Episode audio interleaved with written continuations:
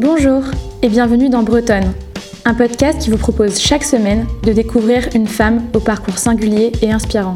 De Rennes à Quimper, de Morlaix à Lorient, nous, quatre étudiantes rennaises, sommes allées à la rencontre de ces Bretonnes pour parler de ce qui les passionne, qu'elles soient sportives, femmes politiques, artistes ou encore entrepreneuses. La réalisation de ce podcast a été possible grâce à la participation d'Harmonie Mutuelle, que nous remercions chaleureusement. Cet épisode est la suite de notre échange avec Marie-Lise Lebranchu, femme politique bretonne de premier rang. Dans cette deuxième partie, Marie-Lise Lebranchu nous a livré son avis sur l'avenir de la gauche. Puis nous avons parlé des femmes, en politique et dans la vie en général, des difficultés que l'ancienne ministre observe et des espoirs qu'elle entrevoit.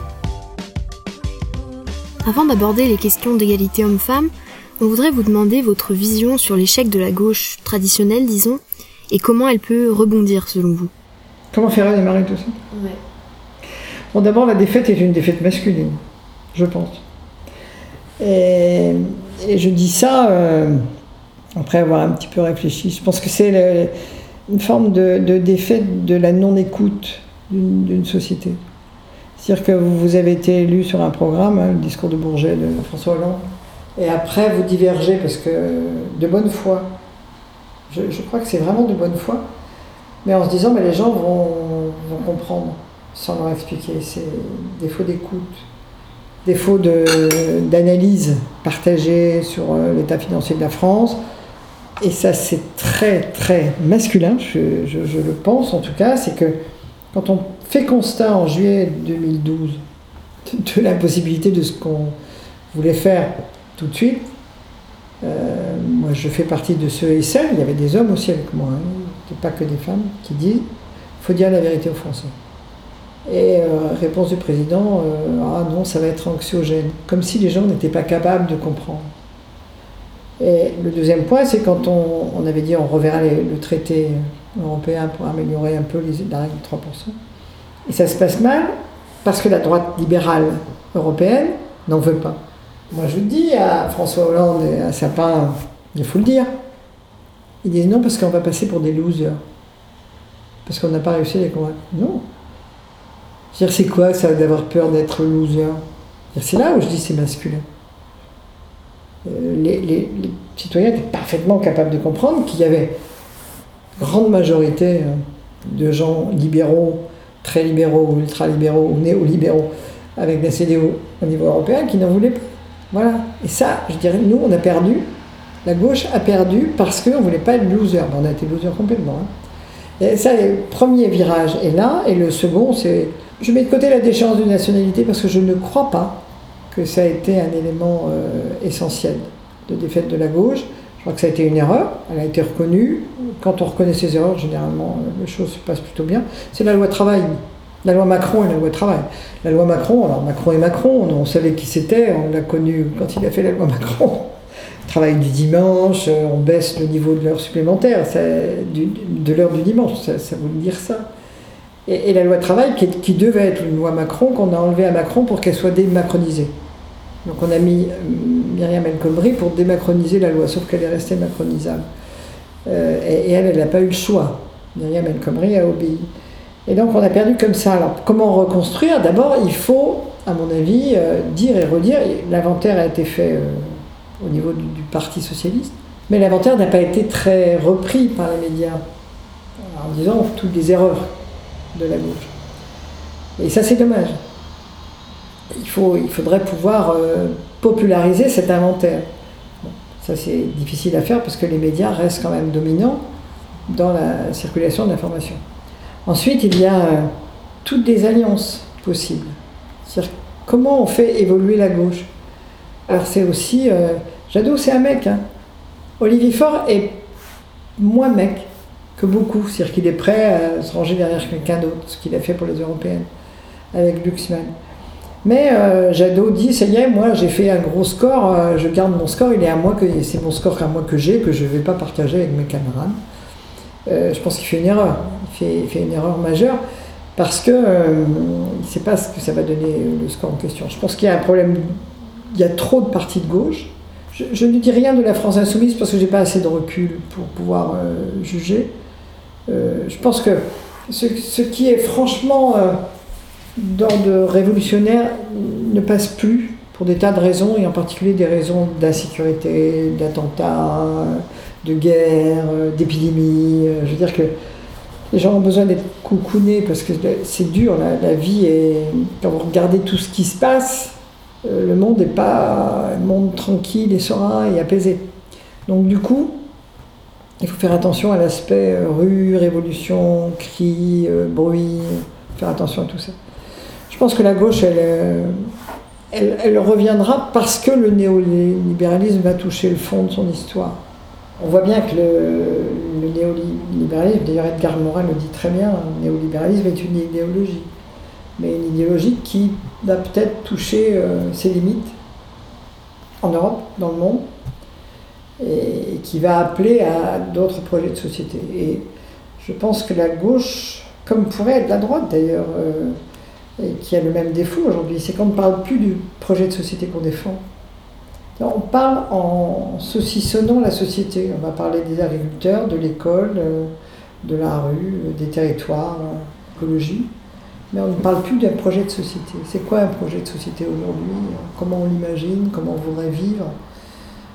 C'est quoi la réponse à la mondialisation? C'est quoi la régulation de l'Europe? Et Parce que je pense qu'on n'a pas le choix, même si on voulait être nationaliste, ce serait trop dangereux. Il faut être européen, bien évidemment. Mais on n'a pas cette, euh, cette lecture d'un projet de société. Et je pense, pour revenir à ce que je disais sur les tweets ou Facebook, qui est encore plus grave, euh, c'est qu'on on utilise des phrases, mais une phrase n'est jamais qu'une phrase.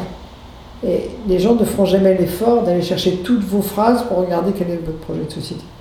Et je pense que c'est, il faudrait retourner au texte long, à la parole longue. Parce que vous ne pouvez pas expliquer un projet de société en deux phrases. Ou alors, c'est une telle caricature que quand vous allez arriver au pouvoir, les gens ne vont pas s'y retrouver. Voilà. On, ne prend plus suffisamment de temps, parce que les gens en face de vous ne prennent plus de temps non plus. Et comme le temps médiatique n'est pas le temps du citoyen, n'est pas le temps du politique, n'est pas le temps de la vie, eh on est un peu soumis à, une contrainte. On voit bien que les radios, par exemple, vous moi j'ai découvert ça la première fois où j'étais invité. Euh, je ne sais plus par qui, euh, c'était le cabal, je crois encore, à l'époque. La veille, il m'appelle, il me dit Vous venez demain matin? Je dis Bah oui, je viens demain matin, je ne comprenais pas pourquoi il m'appelait. Il me dit euh, Bon, alors vous allez dire quoi du MEDEF? Enfin, à l'époque, c'était pas le MEDEF, mais je m'occupais des PME, donc il voulait absolument que j'attaque des, grands groupes. Je lui ai dit Bah non, ça dépendra de vos questions. Et en fait, j'ai compris que ce qu'il voulait, c'est avoir une phrase que j'allais forcément dire le lendemain pour qu'on puisse le reprendre en disant Comme a dit Marie-Lise Branchu sur telle radio que ça tourne en boucle. Donc on était déjà sur des phrases qui tournent en boucle. Et, je pense que si la gauche joue ce jeu-là, elle ne repartira pas. Et là où Olivier Faure a du mal, c'est qu'il a choisi le temps long. C'est-à-dire qu'il ne joue pas la petite phrase, et donc on dit il n'est pas bon. Peu importe. Moi je lui dis tu changes pas. T'attends. Il y a un moment donné où les questions sur les projets de société vont arriver. La société, la gauche, elle est forcément justice sociale et écologie. Une fois que vous avez dit ça, après, il faut dire comment on y arrive. Ça veut dire aussi euh, qu'il y a des revenus qui seront bloqués, qu'on remettra peut-être l'impôt sur la fortune ou un autre impôt euh, sur, des, gros revenus. On dit, ah, le patron d'Amazon, il va faire une fondation, alors il va, entre guillemets, se racheter. Non, Amazon, ils ont mis à genoux les librairies, euh, ils payent mal les coursiers, les transporteurs, ils payent mal tout le monde ils jettent des jouets quand ils sont pas vendus. Euh, c'est quand même quelque chose de terrifiant et en termes de justice, et en termes d'économie et en termes d'écologie.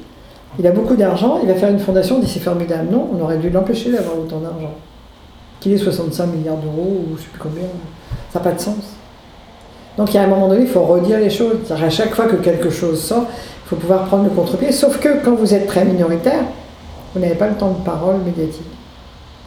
Donc il faut faire de la politique à pied, ce que je disais, il faut militer. Il faut militer à nouveau. Donc c'est difficile, mais il faut, euh, rester sur... Euh, ben, il faudra du temps. Il faudra du temps. Il faut éviter de crier, ça ne sert à rien. Il faut travailler. Il faut écrire peut-être.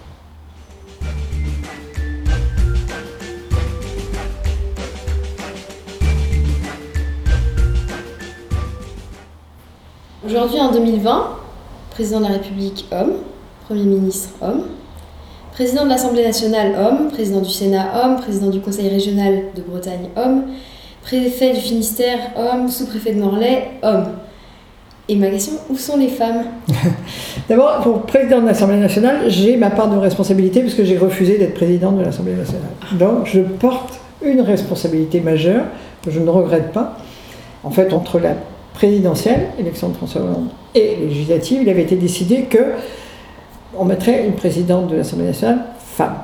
Il fallait qu'elle puisse avoir le consensus de tout le monde et avait été proposée Ségolène Royal. Moi, j'étais déjà au gouvernement, paritaire, quand même. Et donc, euh, Ségolène Royal a été battue.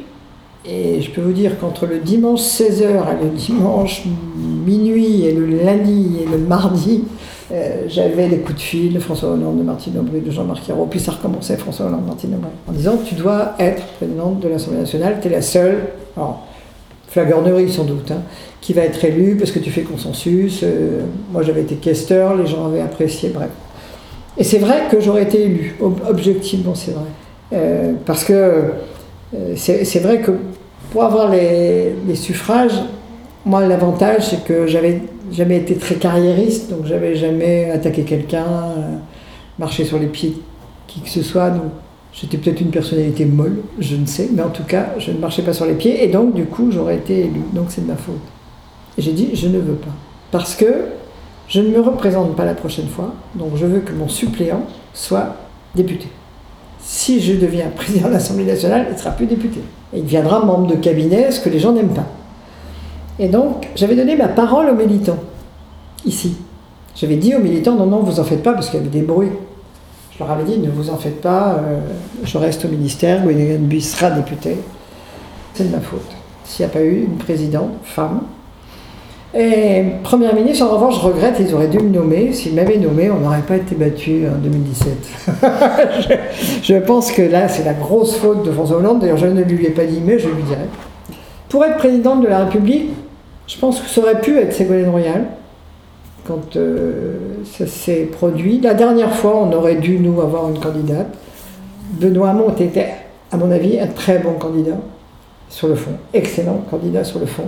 Mais il était coincé parce que euh, trois ministres, donc euh, Manuel Valls, Arnaud Monteblanc et Benoît Hamon, avaient fait changer le Premier ministre et avaient fait nommer Manuel Valls. Bref, il avait traîné ça. Donc il aurait fallu qu'on sorte, qu'on trouve quelqu'un d'autre. Mais c'est vrai qu'on ne pousse pas les femmes, parce que comme il y a pléthore de, candidats, on ne va pas en chercher d'autres. Et, là, là, je pense qu'on fait collectivement des erreurs. C'est-à-dire qu'il aurait fallu y aller. Même moi, je me reproche ça quelquefois de ne pas avoir aidé d'autres femmes à, à, aller se présenter.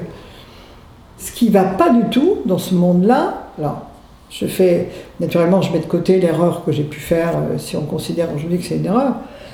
Mais je pense que les femmes, on leur demande plus que les hommes.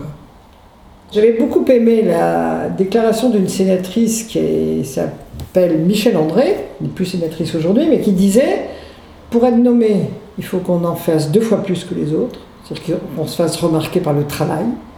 On remarque une femme parce qu'elle arrive, elle a bossé un truc, elle en met plein la vue à tout le monde parce qu'elle a vraiment travaillé, a une proposition qui est vraiment travaillée, documentée, construite.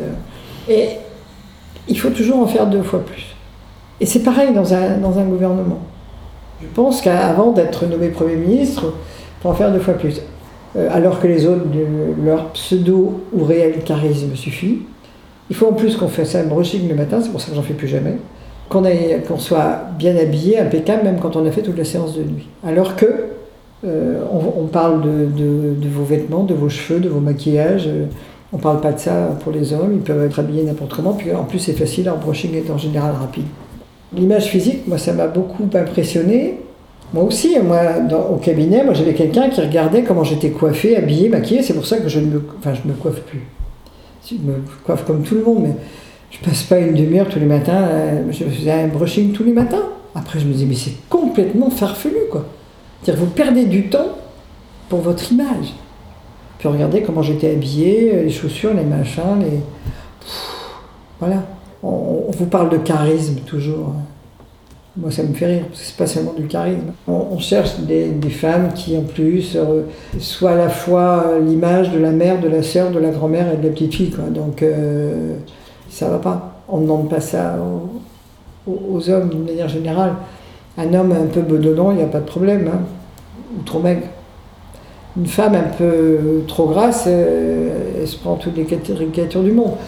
Donc, je crois qu'il y a encore dans l'inconscient collectif hein, euh, la femme euh, objet. Autant je pense qu'il faut soigner l'aspect physique par respect pour les autres, autant je pense que nos filles sont encore élevées pour être euh, des objets. Et, on est tous responsables. Donc il y a ça. Et puis, il y a aussi une autre appréciation, c'est celle sur le caractère. Moi, je cite toujours Martine Aubry parce que c'est une amie personnelle. Euh, Martine a mauvais caractère, oui. Oui, sans doute. C'est-à-dire que quand elle, elle veut quelque chose, elle l'affirme. Un mec, on ne dit pas il a mauvais caractère. On dit il a du caractère. Oh, il a du caractère. Hein. Il sait se défendre, il en impose, tata. Les femmes, c'est des harpies. Euh, c'est terrible. On ne dira plus, j'espère, elle a mauvais caractère. Il reste défend je, crois qu'il y, a la double, une sorte de, double difficulté. Euh, tout ce qu'on met sur le physique, qui est inadmissible, et tout ce qu'on met sur euh, la prédétermination du rôle. Il y a une espèce de, d'orientation. Euh, vous êtes présélectionné par votre sexe, votre genre, pour être maman ou grand-mère, c'est-à-dire affaires sociales ou charitables ou, affaires scolaires moi j'ai longtemps refusé les quotas parce que je trouvais que c'était humiliant. Je trouve ça toujours humiliant. Il a fallu passer par les quotas quand même. C'est-à-dire imposer un nombre de femmes. Et moi j'ai toujours une anecdote qui me, que j'ai trouvée superbe. Moi quand j'ai été nommée, euh, pas nommée, pardon, élue conseillère municipale, j'ai été nommée en revanche, présentée à mes pères, pour être présidente d'un syndicat intercommunal qui s'occupait de l'eau, de l'assainissement et des déchets. Et c'était la première fois qu'il y avait une femme qui s'occupait de l'eau, de l'assainissement des déchets, parce qu'en général, on les mettait affaires sociales ou affaires scolaires. C'est-à-dire maman ou euh, bonne sœur charitable. C'était le choix des orientations. C'était un acte fort de la part du maire, Jean-Jacques Léage, de faire ça, de, proposer euh, une femme, et, du maire de Saint-Martin-des-Champs de, l'époque, René Philippe. Et puis au bout de six mois, je me suis occupé de ça, le directeur des services me dit euh, On va vous dire quelque chose. Quand vous avez été nommé, on était atterrés. On s'est dit, mais comment elle va s'en sortir des tuyaux, des tuyaux, de changer le plomb, remettre, choisir les PVC euh, Mais comment elle va s'occuper du composteur hein, Elle connaît rien. je me suis occupé du composteur, euh, de l'incinération, de la méthanisation, de l'eau, des canalisations. Mais au bout de six mois, il m'a dit ça. Ils étaient atterrés.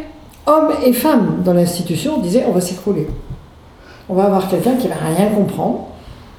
On n'avait jamais eu une femme qui s'occupait de ces dossiers-là. Jamais. Et donc, euh, il y a des exceptions qui confirment la règle, mais il a fallu attendre euh, des décennies pour qu'on voit les femmes s'occuper, y compris des dossiers techniques. Comme une femme ingénieure, on dit Ah bon, elle est ingénieure Ah bon Eh oui, elle est ingénieure. Quand Jacques Toubon a fait la passation avec euh, Elisabeth Guigou, qui était votre prédécesseur à la justice, il avait dit En termes d'image, vous n'aurez aucun mal à me succéder et à me surpasser, ce sera moins facile quant à la réalité de l'action. C'est assassin, mais c'est exactement ce que vous dites. Euh. C'est ça. C'est pour ça qu'il faut en faire dix fois plus.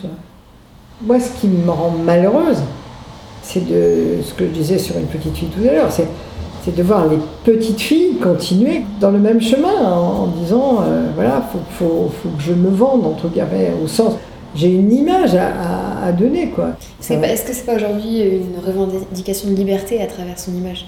Vous pouvez avoir une image de liberté euh, sans être euh, obligé de répondre à tous les canons qui sont euh, le maquillage, les, bijoux, et, de l'homme qui va vous offrir un bijou. Heureusement, je dirais l'arrivée de l'homosexualité, du mariage pour tous, etc., est en train de remettre un peu de l'équilibre. Sinon, vous aviez toujours une marche que vous ne pouviez pas monter. C'est celle de, l'être dominant du, du, couple. Moi, je crois qu'une des, des révélations importantes de ces dernières années, c'est la pression qu'on met sur les femmes. Une fois que vous avez fini votre boulot, même si vous avez un boulot équivalent à un homme, même si en général vous êtes moins bien payé, mais au moins un boulot de même nature qu'un homme, il faut en plus inscrire les enfants à l'école. Euh, le début de l'année est horrible. Il faut, trouver euh, le sport qui va bien, aller les inscrire, aller payer, euh, aller les conduire, regarder l'agenda, regarder comment ça va se passer, etc. La majorité des femmes qui ont aujourd'hui entre 30 et 40 ans font encore ça toutes seules alors qu'elles ont en théorie, sinon en pratique, euh, un métier équivalent à, celui du conjoint. Et qui est-ce qui s'arrête le plus quand il y a des enfants qui naissent? Physiquement, je pense que c'est normal que ce soit la femme. Mais on, ne l'arrête pas uniquement parce que c'est physiquement plus difficile ou psychologiquement plus difficile, on l'arrête aussi parce qu'il faut qu'elle se prépare à tout ce qui va suivre derrière, la crèche, l'organisation, la nouvelle organisation de la famille. Et, je pense qu'on euh, a encore des progrès à faire. C'est vraiment euh, au niveau de l'éducation que ça va se faire. Et il faut aider les parents, parce que les parents eux-mêmes ont leur propre schéma. Donc, euh, moi, je suis contente d'entendre des petits-enfants me dire j'épouserai un homme ou une femme. Je dis c'est ouf, quoi. Ça, au moins, c'est passé.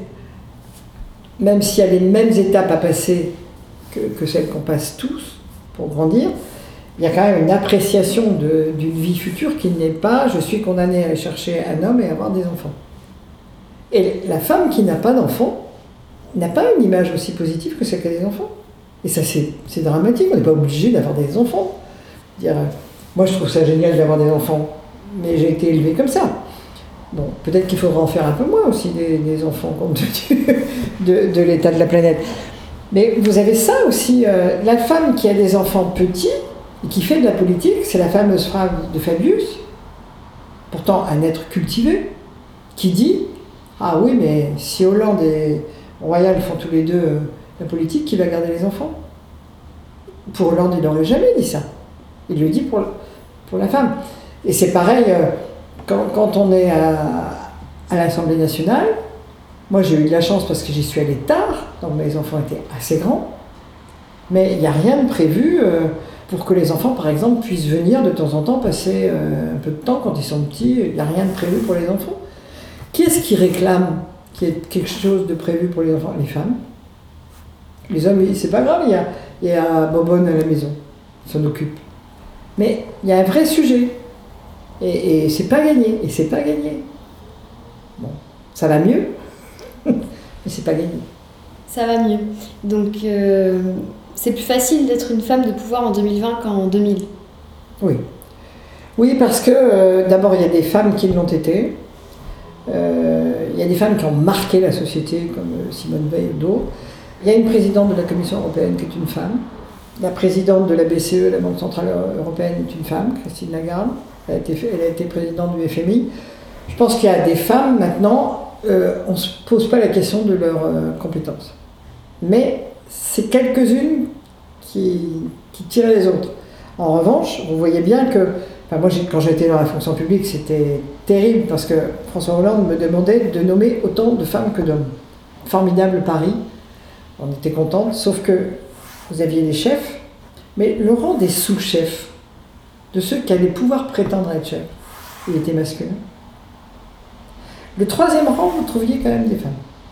Mais vous voyez bien que la carrière, ne permettait pas aux femmes d'accéder aux postes de direction aussi facilement qu'aux hommes. Et le vivier, comme on disait, de, ceux qu'on pouvait nommer, eh bien, il était très masculin. Et à l'envers de la plus basse des catégories, où là, il y avait beaucoup plus de femmes que d'hommes.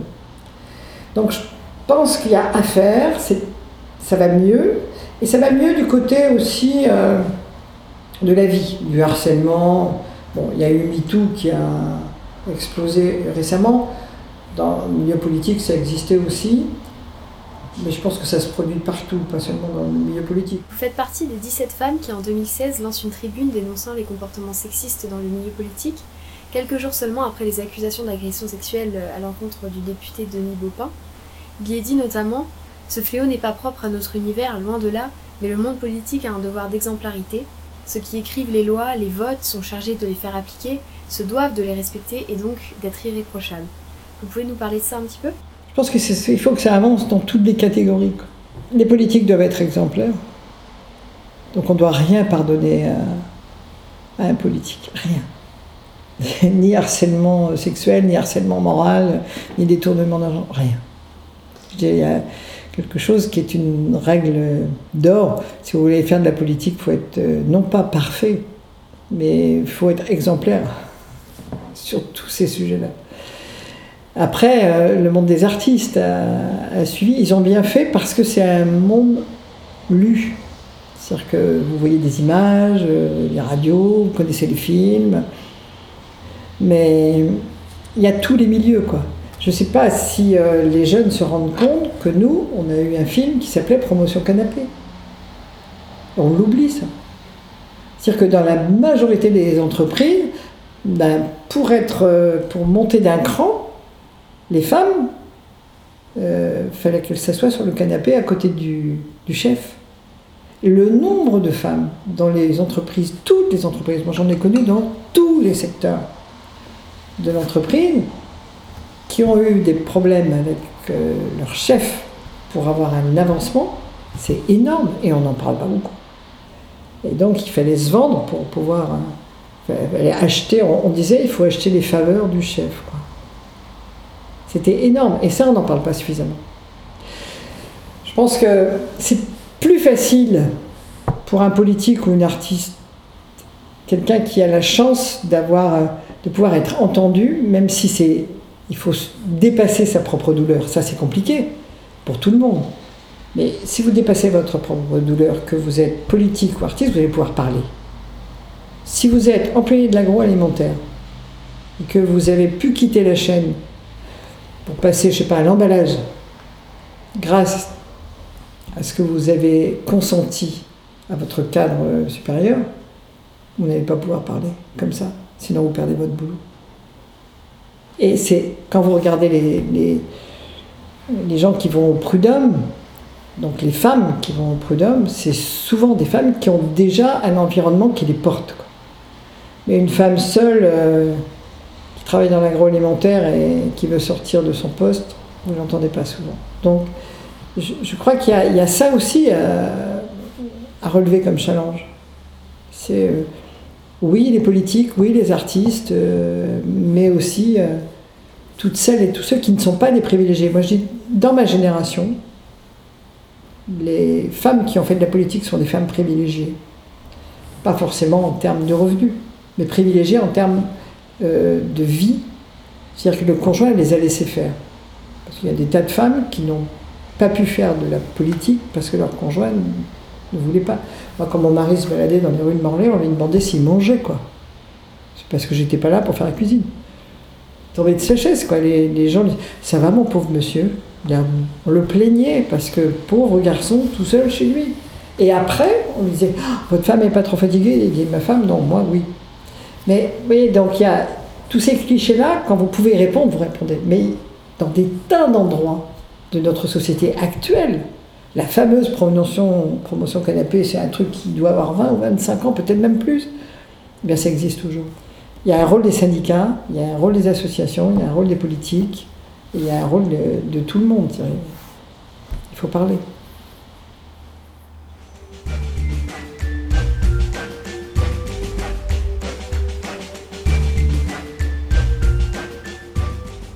On a commencé en parlant de Morlaix et on va finir en vous demandant, comme on demande à tous nos invités, quel lieu conseillerez-vous à quelqu'un qui pose pour la première fois le pied en Bretagne?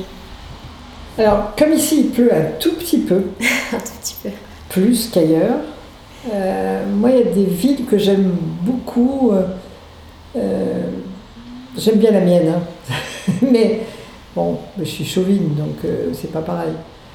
Mais sur une ville côtière, parce que ville côtière et pas trop loin des monts d'arrêt. Je crois qu'on a, on a tellement de trésors qu'il faut après choisir. Je sais pas, une ville comme Auray, par exemple, je trouve euh, ça extraordinaire. Mais il y a peut-être un petit peu trop de monde l'été, quoi. Brignogan aussi.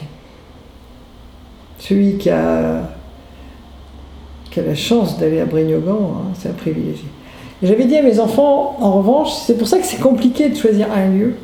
Il y a un lieu où vous touchez l'univers, c'est Ouessant. Et eh ben, ils, m'ont cru quand je les ai amenés assez petits, avec leur père, on, les a conduits là-bas. Et le soir, quand on, après le dîner, on les a emmenés au bout, et pour leur expliquer qu'on touchait l'univers, et ils nous ont dit que c'était vrai. Merci beaucoup Marie-Lise Branchu d'avoir accepté de nous rencontrer. Pas de souci. Si je peux faire avancer euh, les étudiants, eux en plus, c'est bien. C'est la fin de notre échange avec Marie-Lise Lebranchu. Les prochains épisodes seront consacrés à d'autres Bretonnes passionnées et inspirantes. Merci d'avoir écouté ce podcast et rendez-vous mercredi prochain pour un nouvel épisode de Bretonne. Si cet épisode vous a plu, n'hésitez pas à commenter ou partager autour de vous. Pour plus d'informations concernant le contenu de ce podcast et pour des références liées à chaque épisode, vous pouvez nous suivre sur les réseaux sociaux sur les comptes de Breton Podcast.